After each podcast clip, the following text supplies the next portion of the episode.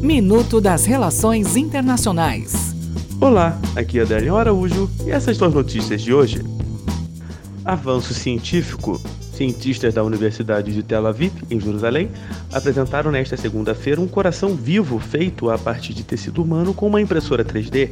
O estudo publicado na revista Advanced Science, abre caminho para a realização de transplantes sem risco de rejeição, já que o órgão é feito com células do próprio paciente. Venezuela.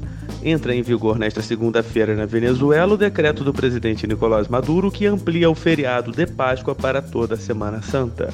O objetivo da medida é economizar energia elétrica, uma vez que o país ainda sofre as consequências de dois mega apagões desde março. Uma medida similar foi tomada no Carnaval, quando o primeiro blackout atingiu o país.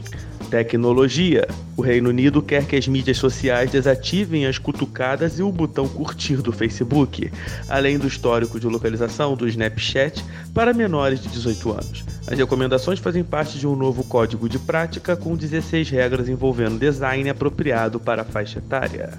Até o próximo minuto. Enquanto isso, aproveite mais conteúdo no portal seire.news.